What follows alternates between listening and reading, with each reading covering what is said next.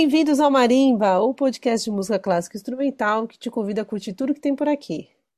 Hoje a gente não está meio que falando exatamente da música clássica instrumental, porque a gente ainda está no tema musical, que é um, uma vertente, vamos dizer assim, que a gente gosta muito e a gente chamou hoje uma pessoa muito gente boa para conversar. Ah, nossa, quase esqueci. Como eu poderia esquecer? Eu sou Marcinha e sempre comigo Ana Kay. Oi, Marcinha. Oi, galera. Exatamente, a gente continua no fantástico mundo dos musicais. Ah, é uma indústria irmã, digamos assim, né, Marcinha, do... É uma indústria da música, né? Chama musical, justamente. E é uma outra escala de produção, é uma outra linguagem, mas os profissionais muitas vezes se cruzam, porque, obviamente, precisa de músicos, e aí tem, por exemplo, funções como camareira, como é, figurinista, iluminação, etc., que qualquer espetáculo que tenha um palco precisa. Ou nem palco, né? A indústria audiovisual, por exemplo, também precisa muito dessas funções. E o stage manager, ele também é uma função que cruza aí de um, de um universo para outro. Então, a gente vai falar com o João, que, enfim, vocês vão descobrir aí daqui a pouco.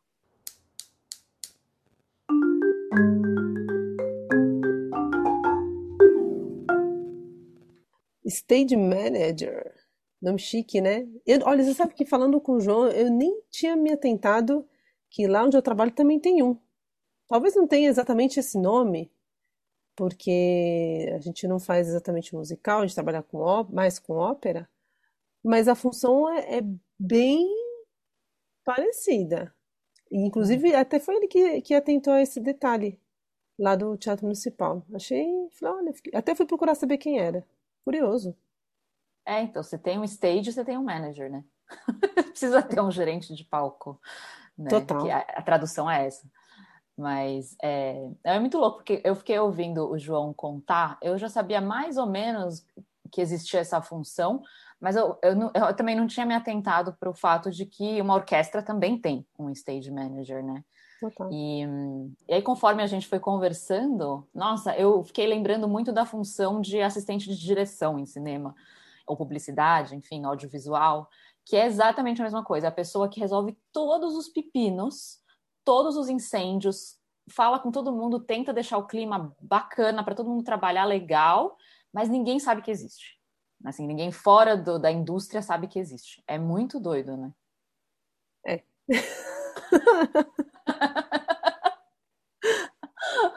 Bem, a gente tem esse programa aqui em homenagem aos stage managers. Parte 1 de 2, né, Marcinho? Parte 1 de 2. Claro que a segunda parte não vai ser o mesmo tema, mas é com a mesma pessoa.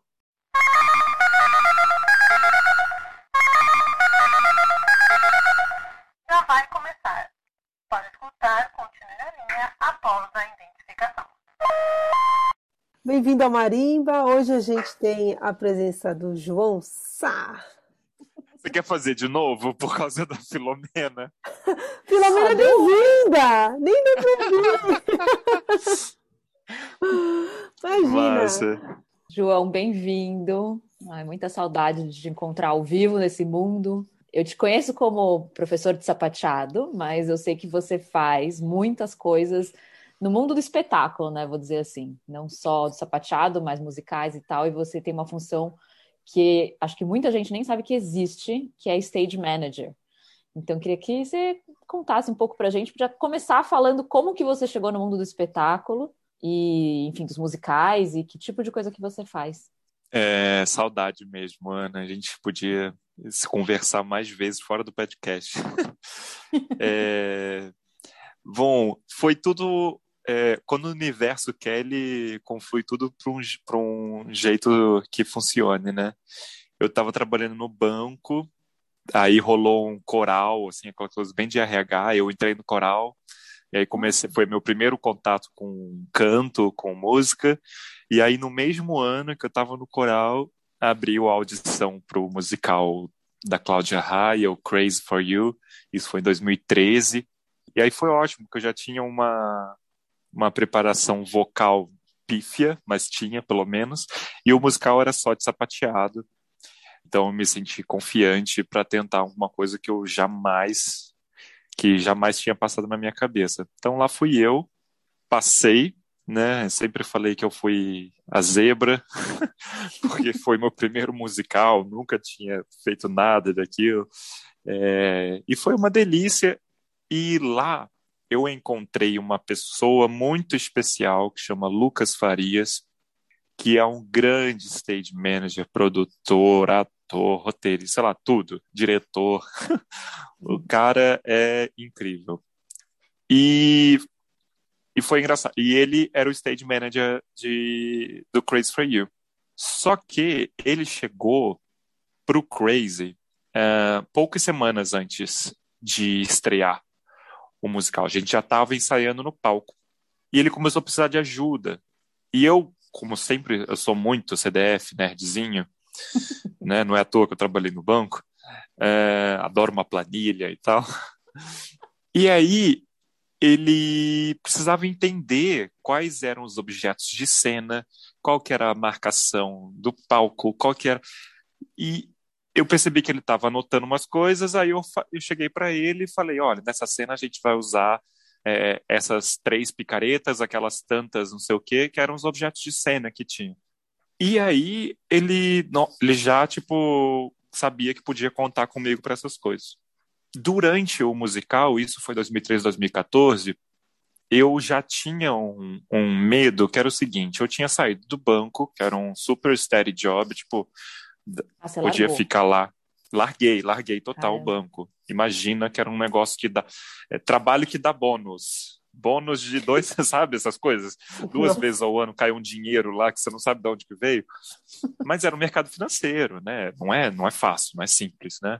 Tem que ter, às vezes, um pouquinho de, de sangue frio demais, né? E eu não tinha. E eu larguei isso, tinha, assim, um pouquinho pé de meia, mas é, quando eu entrei no musical, primeiro foi legal, tava curtindo, blá blá blá, mas depois eu fiquei pensando: esse negócio vai acabar, é, tem data para acabar a temporada, eu vou ter que procurar outras é, audições para fazer, o que, que eu vou fazer, e se eu não passar, eu sou novo nisso, aquela insegurança toda. E eu comecei a acompanhar o Lucas no trabalho dele. Ele que eu comecei primeiro por curioso, ele percebeu que eu estava curioso, começou a me ensinar umas coisas, mostrar o que, que ele estava fazendo. Porque o stage manager trabalha antes, durante e depois da peça, né? Sim. Tanto no momento da peça que está rolando, quanto temporada, né? Ele tem que estar tá pré-temporada, durante a temporada e na desmontagem, Sim. que é o final de tudo. Então, é meio que o primeiro que entra, o último que sai. e aí eu comecei a, a pegar, assim, de curioso com ele. Isso foi 2014, terminou. O Crazy For You, eu fiz outras audições, não passei nenhuma. Começou a bater água na bunda, assim. E aí, quando virou de 2014 para 2015, eu, no final da temporada de Crazy For You, na última semana, alguma coisa assim, não lembro. E aí o Lucas me liga e fala: seguinte, preciso de um stage para a peça que vai entrar em 2015 e você quer começar? Uau. eu falei, quero, não sei nada, mas ele falou: não, você leva jeito, já sei da sua. O Lucas é uma pessoa é, que ele vê o potencial nas pessoas assim de um jeito incrível, muito mágico. Então eu comecei, era uma mudança de hábito. Eu lembro até hoje, comecei dia 2 de janeiro, porque as peças do, ó, do antigo Teatro Renault, né? Dá uma dor falar isso. É. Enfim, é, até 4F não tá mais fazendo musical, né? Largou mão ano ah, enfim, não gosto nem de falar disso. Mas é, e aí fui lá eu fazer o mudança de hábito na primeira vez como stage. E aí, nossa, altas aventuras. O Lucas, ele te deu um, um, um intensivão de stage ou ele falou, ó, vai rolar, entra aí. é tipo, Nada, deve ser que nem tipo sub, vai.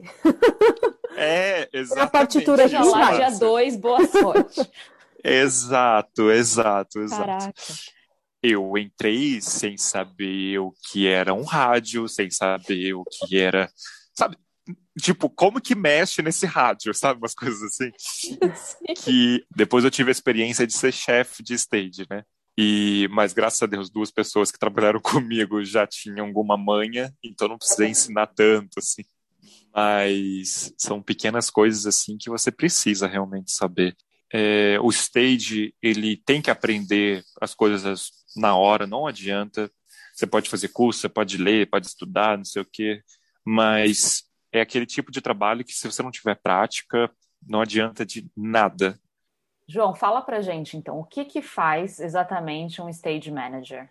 O stage manager, ele tem o stage no nome, né? Mas na verdade ele lidera desde o início. Ele conduz os, os ensaios, ele se preocupa com a parte técnica toda de cenários, objetos de cena, até figurino, maquiagem. É, ele é o ponto focal do musical acontecendo, né? Ele não, não é o produtor, o stage é, recorre ao produtor para resolver alguns problemas que estão fora, geralmente que envolvam os três pilares, né? Dinheiro, tempo e qualidade. Então, é, você vira para o produtor e olha, vai fazer assim, não vai ficar tão bom. Mas se você gastar isso, a gente pode fazer melhor. Vai ficar assim, não vai ficar tão bom. Mas se a gente tiver mais tempo, a gente melhora. Uhum. É, são né, essas coisas que a gente conversa com o produtor. Mas, cara, o stage faz tanta coisa. É, é até curioso, porque ele não é, na verdade, quase nada valorizado aqui no Brasil eu fiquei muito emocionado quando um amigo meu foi para Nova York e ele fez aquela tour é, antes do espetáculo do Wicked, que eu estava trabalhando no Wicked, e ele fez a tour e filmou para me mostrar. E uma das coisas que ele tirou foto e me mandou foi o organograma da equipe do Wicked que fica exposto na frente do espetáculo para saber todo mundo que trabalha assim. É uma valorização incrível da equipe inteira, sabe? Não tem só os protagonistas na frente. Não que não, não é legal ter os protagonistas, é ótimo, né? Mas tem o nome do elenco inteiro, tem o nome das camareiras, tem nome. E o que mais me chamou atenção no organograma é que em cima, horizontalmente, está diretor, produtor e stage manager. Um do lado do outro. Porque é como se fosse é, a divisão de poderes para uma democracia, para um sistema republicano, sabe? Um tem que controlar o outro. O, arti o diretor vai falar o que ele quer de artista, ah, quero que ele voe agora, desse um cambalhota, se pare do outro lado do palco.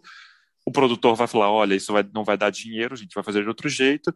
E o stage vai falar: olha, se a gente fizer assim, tecnicamente, não vai ficar seguro para ele, a gente pode fazer assado, entendeu? Então, são três frentes. Mas voltando ao que o stage faz, né? Segurança. A gente tem que prezar pela segurança de todo mundo no palco, antes e depois, de todo mundo, de ator, de, de camareiro, de, da equipe técnica, todo mundo. Então é uma coisa que a gente está assim 100% do tempo preocupado, sabe? É, desde que um ator começou a espirrar e ele vai falar, ai, não, eu consigo fazer isso. Fala, não, você não vai fazer, vai entrar outra pessoa no seu lugar, porque a gente precisa de você bem para as próximas sessões. Até. A bruxa voa, você precisa ter um cabo de segurança. Isso, a bruxa voa, você precisa ter um cabo de segurança, precisa ter dois OKs, precisa ter um sinal para dizer que não vai voar. Enfim, a segurança é uma coisa muito importante, eu acho que é por isso que eu me lembrei da primeira coisa que eu lembrei. Tudo relacionado ao palco tudo que acontece na peça a gente precisa se preocupar. A, a maquiagem que o ator vai usar e ele não está confortável e a gente tem que fazer a ligação entre o ator e a maquiagem, ver um jeito de resolver. Figurino, mesma coisa. Orquestra, mesma coisa. então, é, a gente, como eu falei, o ponto focal entre todos os departamentos para a produção e para a direção. Né? Pode ser direção musical, direção de cena. Que mais? Toda a parte técnica a gente sabe de todos os props, a gente tem que se preocupar com a qualidade dos props. Props são os objetos de cena. Se eles estão inteiros, se eles precisam de manutenção, se vai mandar para manutenção com a produção, quanto precisa pagar, quando vai ficar pronto. Isso o stage tem que fazer. O cenário, se o cenário está ruim, a pintura caiu alguma coisa, tem que tá, tá, tem luz queimada, tem isso, tem aquilo, o stage precisa estar tá de olho. Não que todas as outras partes estão de olho também. A equipe técnica no palco está de olho com isso. A equipe de luz está de olho nisso. A equipe de som está de olho nisso. Mas todas as equipes vão chegar para o stage e falar: olha, a gente precisa de um tempo para trocar as lâmpadas porque uma queimou, não sei o quê. O que, que a gente faz? Tá. Vamos ter que, qual que é a prioridade? Ensaiar ou mudar a luz? Ah, essa luz não é tão importante, então desculpa, pessoal da iluminação, é mais importante eu ensaiar agora, porque senão eu não vou ter, entendeu? Uhum. Enfim, é a posição mais estressante e menos valorizada que existe no teatro musical. É a turma que resolve o pepino. E ninguém sabe Exato. E outra, ao mesmo tempo a gente tem que ser legal com todo mundo, porque a gente também é responsável de manter um clima agradável ali dentro, Hum. sabe? De, de o ator poder confiar na gente e falar: eu tô com a minha panturrilha muito doendo, não vou conseguir fazer, mas a direção quer que eu faça. Aí eu vou ter que ir até a direção e falar. Enfim, eu fico apagando, a gente fica apagando fogo. É, eu falo que é uma diplomacia interpessoal 100% do tempo. é uma mãe, assim, uma mãe que tem que falar, vai colocar o casaco para sair, sim. Não vai trabalhar porque tá doente, não. Nossa, várias vezes, várias vezes. Enfim, Mas é muito legal, porque é o, é o tipo de trabalho que é como você falou, é, não, não tem curso. É muito, o que eu quero dizer é que é muito do tipo, a pessoa, ela precisa ficar feliz em fazer aquilo que você está pedindo.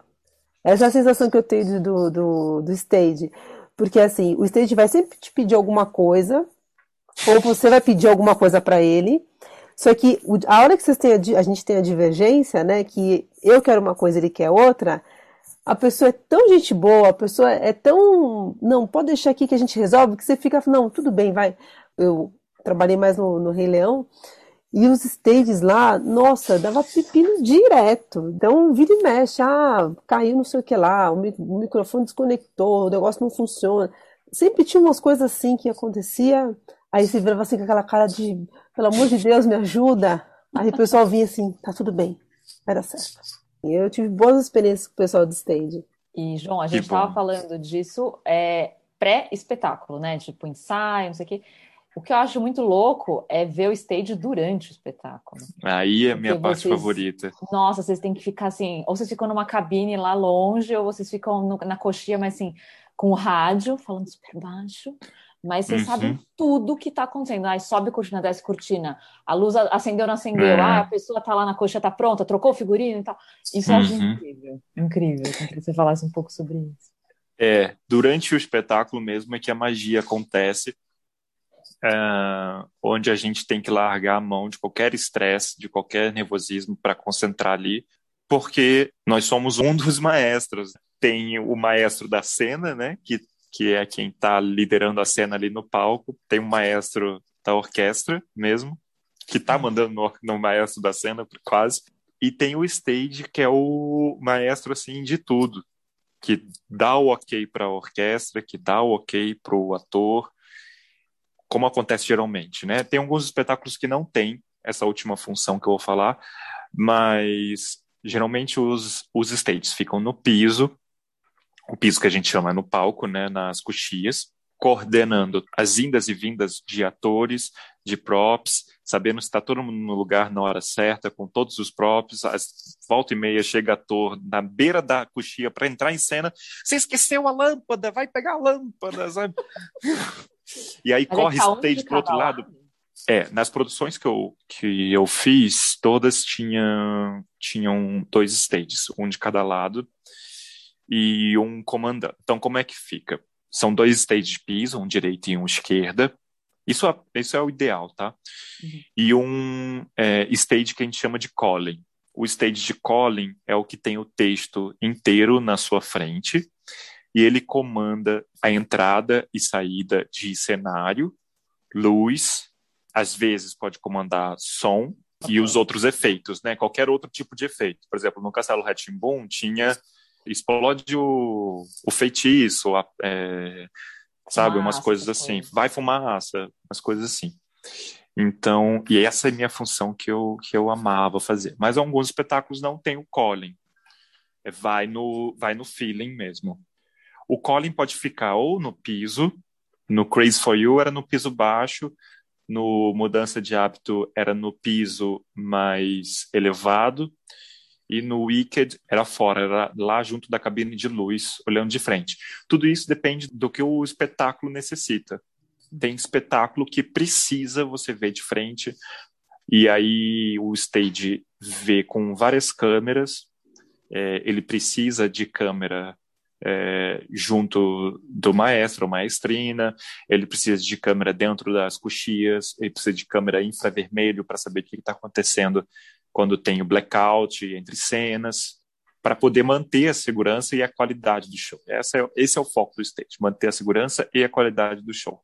Tem outras coisas interessantes, por exemplo, no stage, o stage do, do Homem-Aranha, o musical que teve lá no, nos Estados Unidos, onde ninguém queria ser stage, porque afinal de contas, né, os desastres que aconteceram lá, não sei se vocês sabem, não. mas não. infelizmente até é, um ator morreu em cena, então foi tiveram alguns acidentes graves com o Homem-Aranha, porque tinha muito efeito de voar, de, é, tinha muito voo, que a gente qualquer coisa que voa, que o ator sai do chão, a gente chama de voo. Pode ser um pulo, pode ser um elevador, pode ser qualquer coisa, a gente chama de voo subir uma grade, é voo, é qualquer coisa que ele esteja amarrado.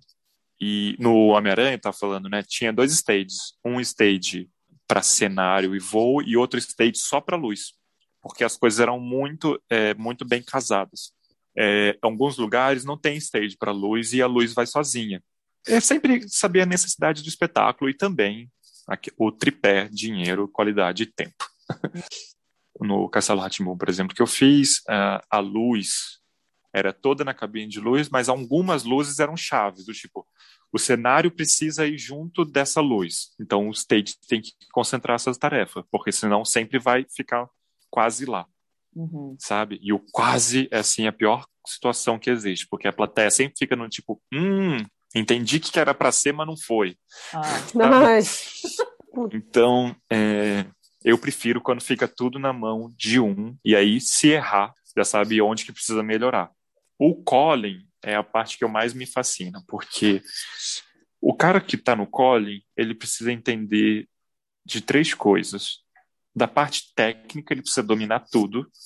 Qual que a luz acende, qual que a luz apaga, qual cenário que entra, em qual tempo que entra, quais são os atores que estão em cena, por onde que eles entram, só vai passar por cima de ator, o cenário.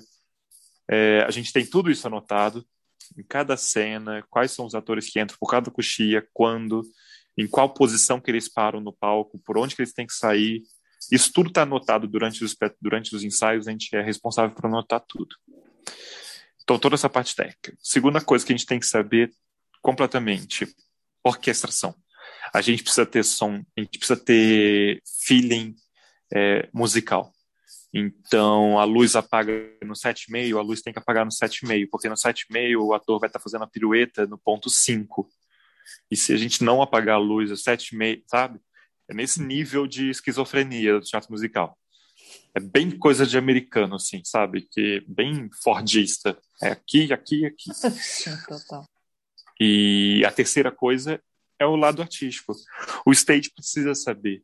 Por exemplo, tinha uma luz uma danada de uma luz no Mudança de Hábito, que a atriz nunca ficava na posição. E era um canhão que Nossa. seguia a atriz, ele era automatizado, um canhão não, desculpa, era um moving automatizado que saía, sei lá, da posição 2 até a posição 8, porque a atriz saía do 2 e ia para o 8. Não adianta eu querer brigar com a atriz, falar, vou mandar a luz, sim, na hora que eu tenho que mandar a luz. Você que se preocupe. Não, porque senão não vai fazer sentido.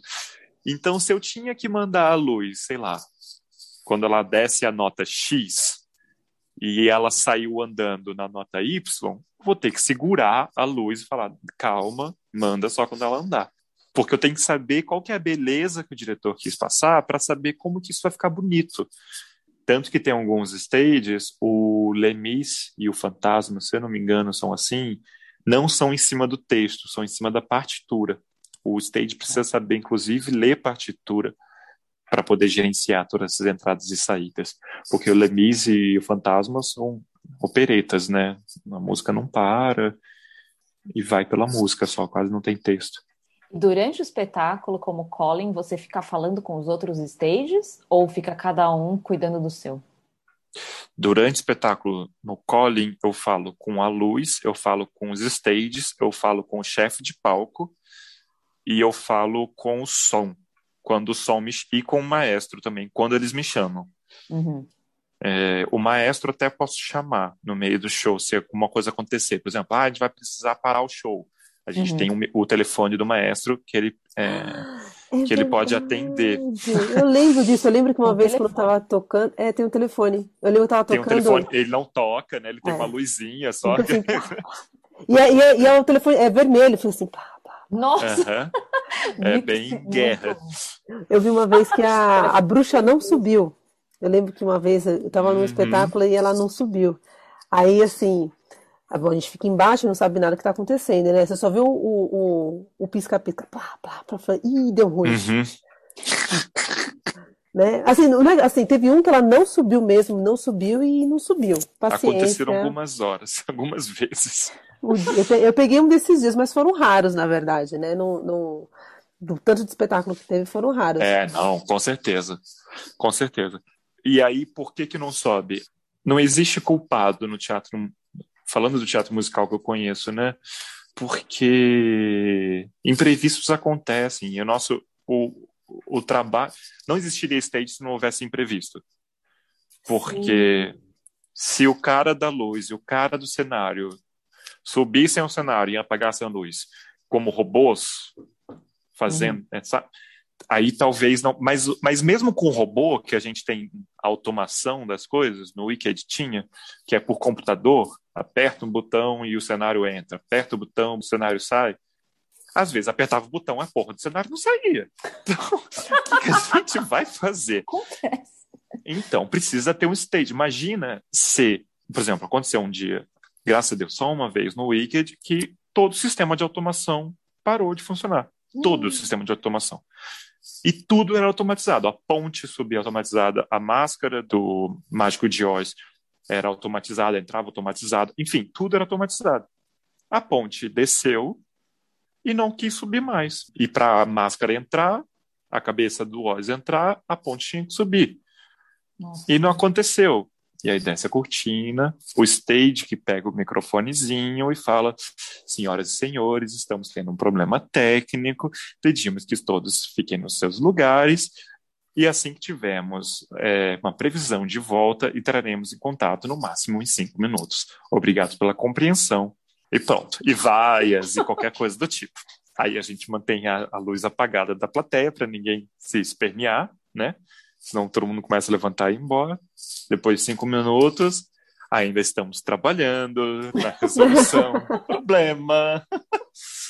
Esse dia foi bem punk. Acho que foram uns 40 minutos de parada, porque a gente estava tentando voltar, e aí voltava, mas não voltava direito. Entrou em contato na hora com a equipe gringa para entender como tentar solucionar o Nossa. problema.